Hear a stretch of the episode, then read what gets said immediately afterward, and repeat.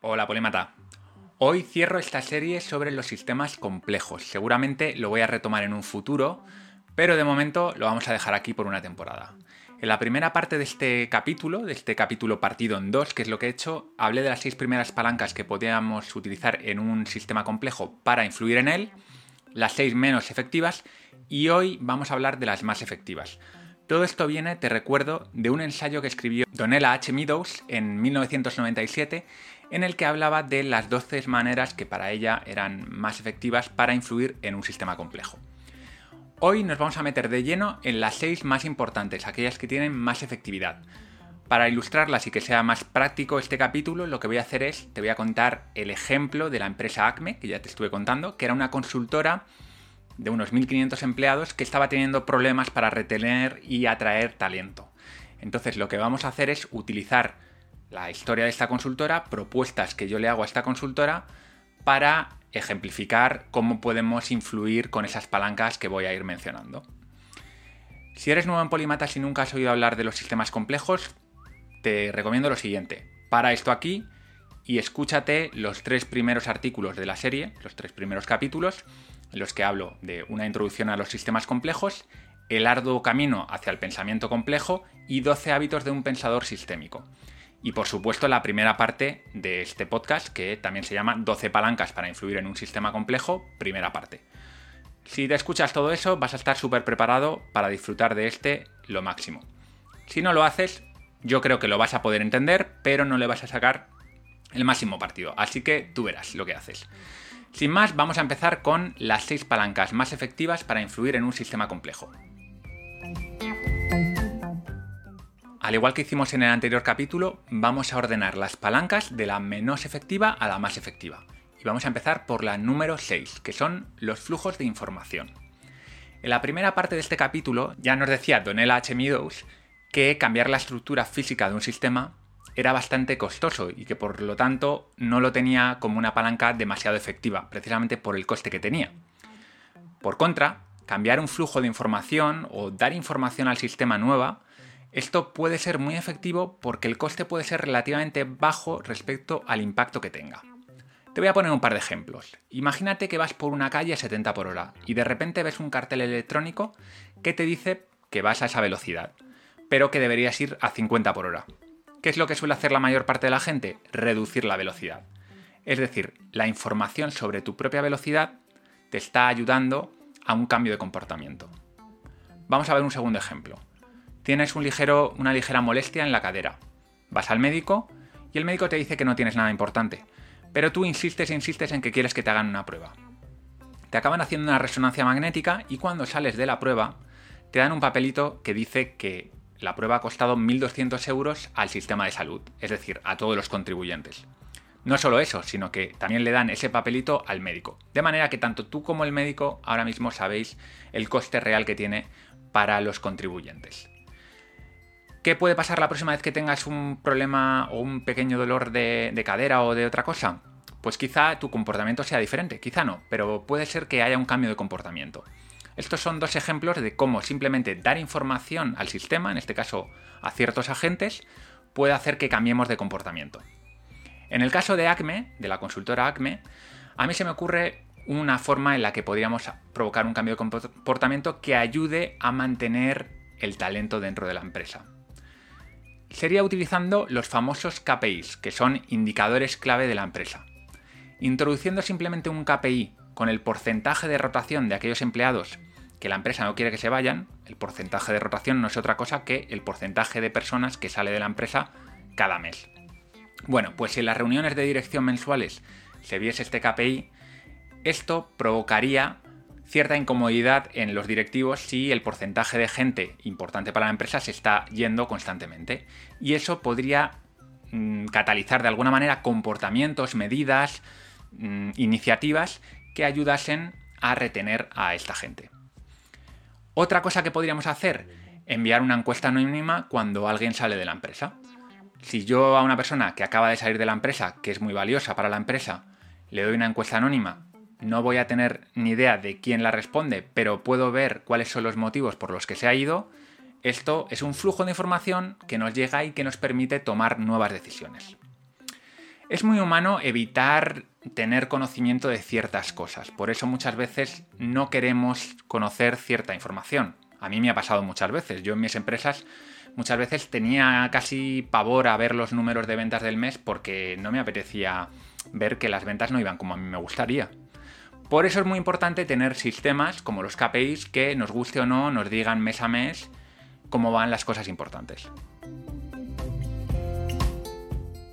La quinta palanca que podemos activar, según Donela, son las reglas, los incentivos y los castigos. Todo esto como un bloque. Vamos a ir hablando sobre ellos poco a poco. En primer lugar, hay que entender que las reglas de un sistema lo definen.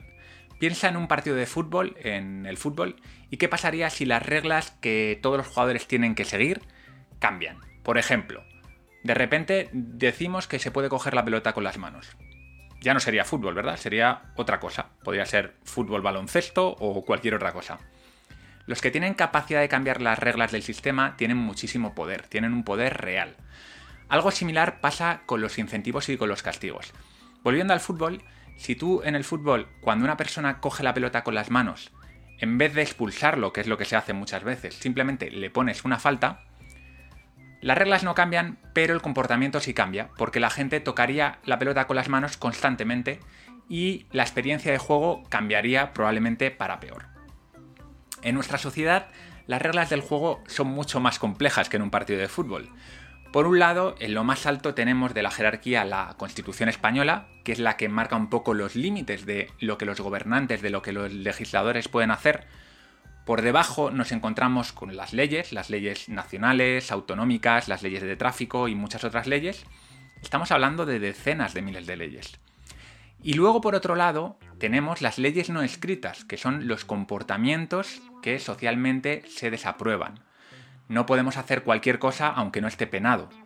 La desaprobación del grupo, la exclusión o la cancelación, como se hace a día de hoy por Twitter o por redes sociales, son sistemas de castigo que funcionan para cambiar los comportamientos del sistema, de las sociedades y de otros sistemas también, por supuesto. De esta manera conseguimos mantener el orden social, esta jerarquía de constitución, leyes y leyes no escritas o leyes de comportamiento o educación, como las queramos llamar, mantienen el orden social. Por último, tenemos los incentivos. Los incentivos son los deseos más profundos de los agentes de un sistema, aquello que mueve el sistema. El incentivo de un venado, por ejemplo, es sobrevivir y reproducirse. Esos son los dos deseos primarios. Lógicamente, el venado tiene muchos otros deseos, pero todos derivan de ahí. Tiene otros secundarios que podrían ser pasar tiempo con su manada, disfrutar del juego, la curiosidad, etcétera, etcétera.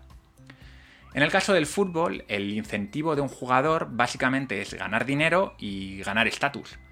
De ahí derivan otras motivaciones que pueden ser ganar títulos, apoyar a sus compañeros, ser reconocidos, marcar goles. Pero no olvidemos que los incentivos principales son ganar dinero y ganar estatus. Por lo tanto, entender muy bien cuáles son los incentivos de un sistema es muy importante para saber cómo podemos influir en él. En el caso de ACME, vamos a volver con el caso de ACME. Voy a proponer por un lado un incentivo y por otro lado una regla. El incentivo sería para los empleados más talentosos. Esto lo he visto yo en algunas consultoras y creo que funciona muy bien, que es que tus empleados más talentosos consigan convencer a amigos suyos, gente talentosa normalmente, para que entren en la compañía. Una vez que pasa un año dentro de la compañía y que vemos que nos interesa tener a esa nueva persona, se le paga una bonificación al que lo ha traído. Y de esta manera generas una cadena orgánica por la cual puedes ir trayendo talento poco a poco a la empresa. La regla que pondría puede parecer curiosa, pero yo propondría no subir por encima de un 20% los salarios por, encima del precio de mercado. ¿Por qué haría esto? Porque no olvidemos que no se trata solo de atraer talento, sino de atraer talento a un precio que la empresa se pueda permitir. Entonces, si yo marco una, una limitación a los, a los directivos, a los líderes de equipo, para que no suban los salarios por encima de un 20% del mercado, tienen que buscar otras maneras crear culturas fuertes, trabajar en proyectos innovadores. Se tienen que buscar la vida, tienen que ser creativos para poder atraer talento y que no sea solo a, golpe de, talonario. La palanca número 4 es la de la autoorganización, que como ya, ya, vimos en la introducción a los sistemas complejos, es una de las grandes propiedades de un sistema complejo. Por lo tanto, no nos podíamos dejar esto atrás. Todo sistema complejo adaptativo evoluciona a lo largo del tiempo. Hago hincapié en lo de adaptativo porque hay algunos sistemas complejos que no son adaptativos. Pero bueno, esos son los menos. Vamos a hablar de los adaptativos, que son, por ejemplo, un ecosistema, una especie que evoluciona a lo largo de los años, de, las décadas, de los siglos, de los milenios, las culturas también, que, evolucionan a lo largo de los siglos, las empresas, por supuesto, todas ellas están en constante cambio. A veces no los percibimos, como pasa con, la evolución de la, especie, porque es algo muy lento, pero el cambio ocurre. No porque un diseñador dirija cada uno de esos cambios desde arriba, como creen los creacionistas, ¿no? que piensan que todo lo que hay ahora mismo en la Tierra ha sido diseñado pormenorizadamente por un ser superior, sino que esto funciona con prueba-error, con experimentos. Esto ya lo hemos comentado en otros capítulos, ¿no? De, de, cómo los sistemas complejos van experimentando, haciendo pequeñas pruebas en las que los cambios que son saludables para el sistema, que son adaptativos, se acaban quedando y los que no lo son normalmente acaban quedando atrás. Por supuesto, esto no siempre funciona así. Algunos sistemas complejos tienen apéndices que no sirven para nada o que incluso son dañinos, pero en global, en promedio, los cambios son adaptativos y funcionan bien para el sistema. ¿Qué pasa cuando tenemos una especie que no se adapta lo suficientemente a un hábitat, por ejemplo, porque el ser humano está destruyendo ese hábitat en unas pocas décadas? Bueno, biológicamente la especie sigue igual que hace dos décadas, por lo tanto no ha podido adaptarse, por ejemplo, a que haya menos árboles, que haya menos comida o que haga más calor. Esto pasa con todos los sistemas. Si el sistema no evoluciona tan rápido como para adaptarse al hábitat, al medio en el que convive, se queda atrás y normalmente se acaba extinguiendo. Por eso los sistemas que vemos actualmente, que nos rodean, son supervivientes. Tanto las culturas como las especies como las empresas han llegado hasta aquí por algo, porque tienen lo que tienen que tener para sobrevivir en el ambiente en el que están. Vamos a ver qué podemos hacer con Acme. Acme es una empresa muy tradicional, que funciona con un sistema muy jerárquico de arriba a abajo. Esto es algo que a la gente con talento normalmente no le gusta. La gente con talento quiere tener capacidad para hacer cambios rápidos, autonomía, todo esto. Yo lo que propongo es que Acme funcione como una especie de franquicia, que cada equipo de proyecto funcione de una manera muy autónoma y sean como especies de franquicias donde pueden hacer todo tipo de cosas, usar sus propias metodologías, contratar a sus personas y en definitiva mm, relacionarse con los clientes a su manera, gestionar los proyectos a su manera. Esto va a hacer que la gente con talento tenga muchas más ganas de trabajar ahí porque tiene más capacidad de cambio y más capacidad de acción. De esta manera podemos usar la propiedad de la autoorganización de un sistema complejo, potenciándola y haciendo que el talento se sienta atraído por ella. La palanca número 3 son los objetivos y el propósito del sistema. En la primera parte de este capítulo te hablé de los bucles de compensación. Estos tenían sus propios objetivos, normalmente para mantener a raya una de las variables del sistema. Te puse el ejemplo del termostato que mantenía controlada la temperatura de una habitación. Cambiar estos bucles podía tener cierto impacto, pero nada comparable a cambiar el objetivo o el propósito de un sistema. El propósito de un sistema es lo que mueve al sistema, es el gran incentivo del sistema. Curiosamente, solemos vivir rodeados de sistemas de los cuales no conocemos el propósito. Empecemos por los más obvios. Un organismo vivo quiere, entrecomillado, propagar sus genes, ¿vale? No es que el organismo quiera hacerlo, pero es el propósito del sistema al final, aunque sea un propósito inconsciente. Una ciudad quiere servir de hogar, de despensa, de centro de ocio, de centro de trabajo, de miles de familias. Una cultura quiere sobrevivir y quiere propagarse a lo largo de décadas, de siglos y de milenios si le es posible. Entrecomillaba el quiere por lo que he dicho, porque los sistemas no suelen tener un propósito consciente, sino que más bien caminan a ciegas por un camino que les permita sobrevivir. Cambiar el propósito del sistema no suele ser algo fácil, a veces es completamente imposible y a veces al cambiar el propósito del sistema lo que estamos haciendo es cambiar el sistema. Imagínate un sistema judicial que el gobierno cambia y en vez de proteger a los eh, ciudadanos normales y corrientes, protege a los delincuentes de los ciudadanos normales y corrientes. Bueno, pues cambiando el objetivo has cambiado completamente el sistema. Todo lo que hay detrás de ese sistema bucles, flujos, estructura, información, absolutamente todo iría cambiando, iría mutando para adaptarse al nuevo propósito.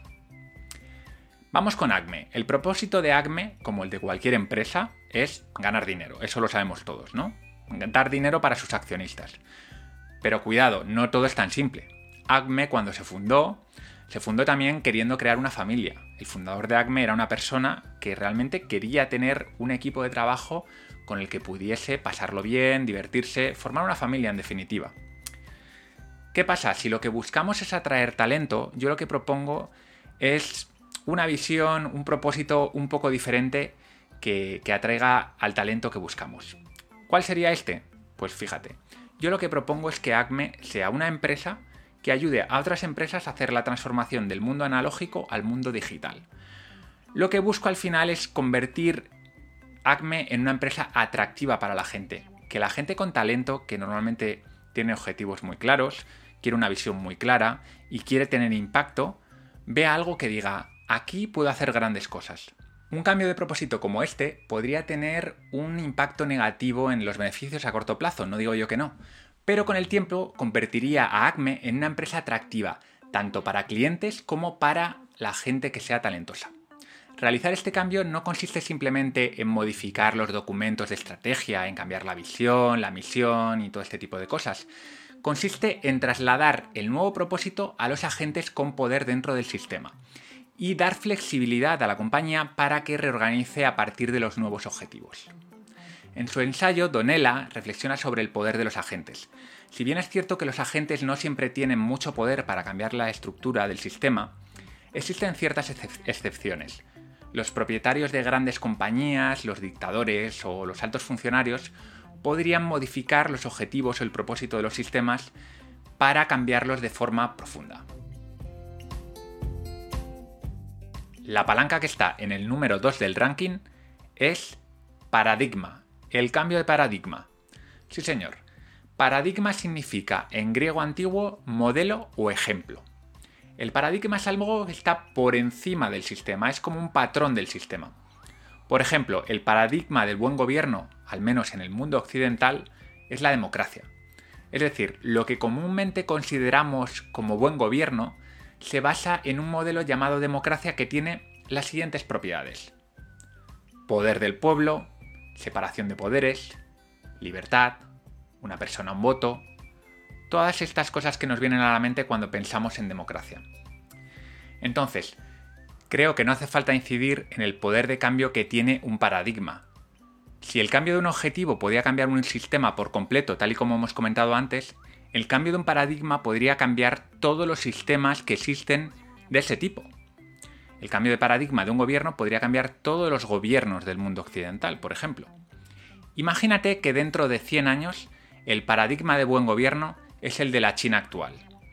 Un gobierno que lleva décadas en el poder, con tintes autoritarios, con una economía muy liberalizada, pero donde no hay libertad de expresión. Ahora imagina que eso es lo normal, que todo el mundo tiene asumido en Estados Unidos, en Europa, en África, en India, en todas partes, que eso es algo normal. No de una forma necesariamente consciente, sino que lo hemos asumido como algo normal de forma inconsciente, está ahí y lo aceptamos. Imagina ahora cómo sería ese mundo. Un mundo diferente, ¿verdad? Pues ese es el cambio, ese es el poder del cambio de paradigma. Algunos paradigmas modernos son el dinero, la democracia, los impuestos, la propiedad privada, el cambio climático, el valor que damos a la vida, el valor que damos al individuo, todo eso son paradigmas que no siempre han sido como son a día de hoy, sino que la cultura, la evolución de la cultura, ha hecho que a día de hoy sean algo que asumimos como algo normal, aunque no nos lo planteemos. Supongamos que soy un emprendedor como Steve Jobs o como Jeff Bezos tengo un canal de YouTube en el que me siguen miles, millones de fanáticos. Con ese altavoz y la autoridad que me daría el éxito que he tenido, empiezo a hablar sobre la consultoría como el nuevo paradigma para trabajar, el mejor lugar para trabajar, el más innovador, donde puedes aprender, donde, donde puedes ir cuando has terminado de estudiar para catapultar tu carrera. Además, impulso la creación de un hub de empresas, un Silicon Valley dentro de Madrid, donde consultorías como Acme y otras parecidas se establecen y cada vez ese mensaje va calando en la sociedad. Cada vez más medios, otros influencers hablan de ello, incluso políticos se unen al discurso. Todo esto va haciendo que cada vez haya más gente que ve las consultoras como un lugar increíble para trabajar, como un sitio donde catapultar tu carrera, donde ganar estatus. Y poco a poco los recién licenciados buscan trabajar en Acme en vez de en Google o en Amazon. Obviamente esto solo puede funcionar si empresas como Acme se van adaptando al paradigma, es decir, cumplen lo que prometen, si no, con el tiempo todo se desinflaría. Como ves, te he explicado cómo un cambio de tendencia de pensamiento que provoque un influencer importante al que se le unen luego otros influencers, medios de comunicación, políticos, etcétera, etcétera, puedan pueden provocar un cambio de paradigma que puede favorecer a ciertas empresas y puede perjudicar a otras. En este caso, ACME, por supuesto, sale favorecida. Los líderes de opinión son tan poderosos porque pueden provocar cambios de paradigma. Por eso, los medios de comunicación siempre han sido el objetivo prioritario de los regímenes totalitarios, que no buscan otra cosa que realizar un cambio de paradigma. Al principio del cambio habrá resistencia, pero una vez que el cambio se asienta, pasa a ser parte del statu quo y esa resistencia va a ir desapareciendo poco a poco. En la última palanca nos vamos a poner un poco trascendentales, porque Donella propone la propia trascendencia del paradigma, es estar más allá del paradigma. Si te fijas, esta palanca es un poco distinta a las otras, porque en realidad no es algo que podamos activar, sino más bien es una forma de pensar. Aquí Donella nos habla sobre el poder de trascender el paradigma, siendo consciente de que el conocimiento real del mundo es inalcanzable y que todo paradigma es parcial, todo paradigma es transitorio, y nos invita a ser flexibles, a jugar con distintos paradigmas dependiendo de la situación, del, interés que tengamos, y no anclarnos a ninguno de ellos. Personalmente me parece una propuesta muy interesante para terminar. Creo que tener la capacidad para ver el mundo de manera flexible nos da un gran, un gran poder, nos permite liberarnos del yugo de la creencia. Aunque también puede ser un problema porque nos podemos sentir muy solos. En un mundo donde los grandes paradigmas están aceptados por el 99,9% de la población, una persona que intenta trascender eso necesariamente se va a encontrar un poco sola.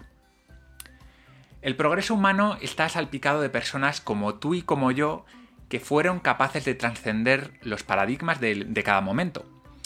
Por ejemplo, Aristóteles, Buda, Adam Smith, Freud, Darwin, Benjamin Franklin, Martin Luther, King, todos estos grandes personajes que transformaron la historia, lo que hicieron fue trascender un paradigma, lo que hicieron fue crear una realidad en su cabeza e influir en el mundo para convertir esa realidad en una realidad que todo el mundo podía compartir.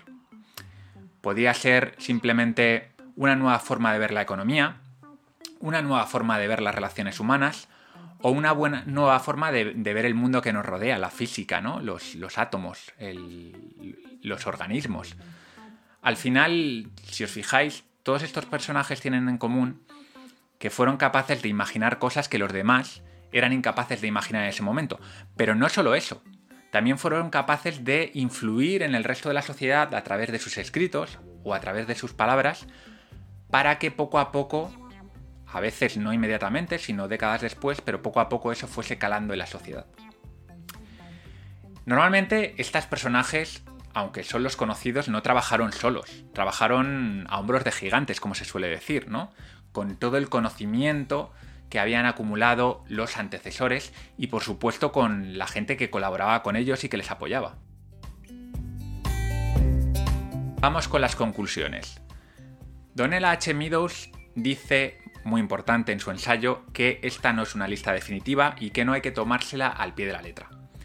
Aquellas palancas que están más arriba en el ranking, como el cambio de propósito o el cambio de paradigma, pueden ser más difíciles de llevar a cabo, pero activarlas provocará un cambio en cadena en el resto del sistema. El cambio de flujos, de estructuras, de reglas puede ser más sencillo, más accesible para cualquiera, pero sus resultados van a ser más limitados y probablemente no duren en el tiempo sobre todo cuando estos van en contra del objetivo del propio sistema. Para terminar, me gustaría recordarte que el hecho de poder influir en un sistema no significa que debamos hacerlo. De hecho, hay muchas más formas de destruir un sistema o de perjudicar un sistema que de mejorarlo. Por lo tanto, debemos ser muy cuidadosos y pensar muy bien en, las consecuencias indeseadas de nuestros cambios. Para eso ya sabéis que tenemos una herramienta muy buena, que es el pensamiento de segundo orden, al que dediqué un capítulo entero de polímatas. Vamos con la aplicación práctica, que esto es lo que nos interesa a todos. ¿Cómo podemos llevar a la práctica estas palancas que nos enseña Donela? ¿Cómo podemos usarlo realmente en nuestra vida para intentar influir en cualquier sistema? Yo te he puesto el ejemplo de una empresa, que es un sistema complejo, pero lo más interesante de los sistemas complejos es que es un marco teórico que nos sirve para influir en cualquier sistema. Por lo tanto, si te dedicas al tema ecológico, te puede valer, si te dedicas a la política, te puede valer y por supuesto, si te dedicas a la empresa, te puede valer. Lo primero de todo es que hay muchísima información en este listado y tienes que tener cuidado para que no se te indigeste. Por eso lo que yo te propongo es que, en primer lugar, identifiques un sistema en el que quieres influir, lo analices con detalle, lo analices con objetividad. Para hacerlo ya te he explicado en otros capítulos cómo hacerlo, por lo tanto no voy a seguir explicándolo aquí. Y una vez que lo conozcas bien, te coges esta, esta lista, esta lista de 12 palancas, y la utilizas como una especie de checklist. Vas viendo todas ellas y vas viendo cuáles son interesantes para influir, para utilizarlas como influencia dentro de tu sistema. Una vez que has identificado una que te parece interesante, pues te pones manos a la obra a trabajar y como en cualquier otro cambio que hagas en un sistema complejo, ya sabes lo que tienes que tener en cuenta. Es un sistema de experimentación continua. Pruebas una cosa, escuchas al sistema. Si hay que hacer cambio, los haces. Si no, continúas. Por último, me gustaría recomendarte Thinking in System, que es el libro que tengo aquí, y es el que, el que me ha servido como inspiración para hacer estos dos últimos capítulos y por supuesto el que me ha dado un montón de conocimientos sobre sistemas complejos que utilizo en el resto de capítulos de Polímatas.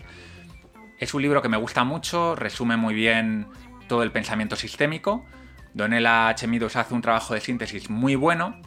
También es verdad que tiene cierta carga ideológica, pero bueno, si nos olvidamos de esa parte, a mí me parece un muy buen libro para empezar con sistemas complejos Así que te recomiendo, tienes un enlace en el post para, para ir a Amazon y comprarlo si te interesa. Pues aquí termina nuestro periplo en esta primera serie de sistemas complejos. Me va a dar mucha pena terminarlo, la verdad, porque es un tema que me apasiona. Pero bueno, me gustan muchas otras cosas también. Quiero explorar muchos otros ámbitos dentro de polímatas. Siempre va a estar ahí, porque ya sabéis que es un marco teórico que yo utilizo para analizar cualquier concepto, cualquier principio de los que dirigen el mundo, pero de momento lo vamos a dejar un poco apartado. Y para estar al tanto de todo lo que pasa en Polímatas, te recomiendo que entres ahora mismo en polímatas.com con Y y te suscribas a la newsletter. En la newsletter te envío cada domingo tanto el recordatorio del último capítulo del podcast como la última entrevista que he realizado en Entre Polímatas y luego una serie de contenido adicional que solo comparto en píldoras de sabiduría. Así que si no estás suscrito todavía, vete corriendo y suscríbete. Y sin más, me despido, soy Val Muñoz de Bustillo, nos vemos en el próximo capítulo.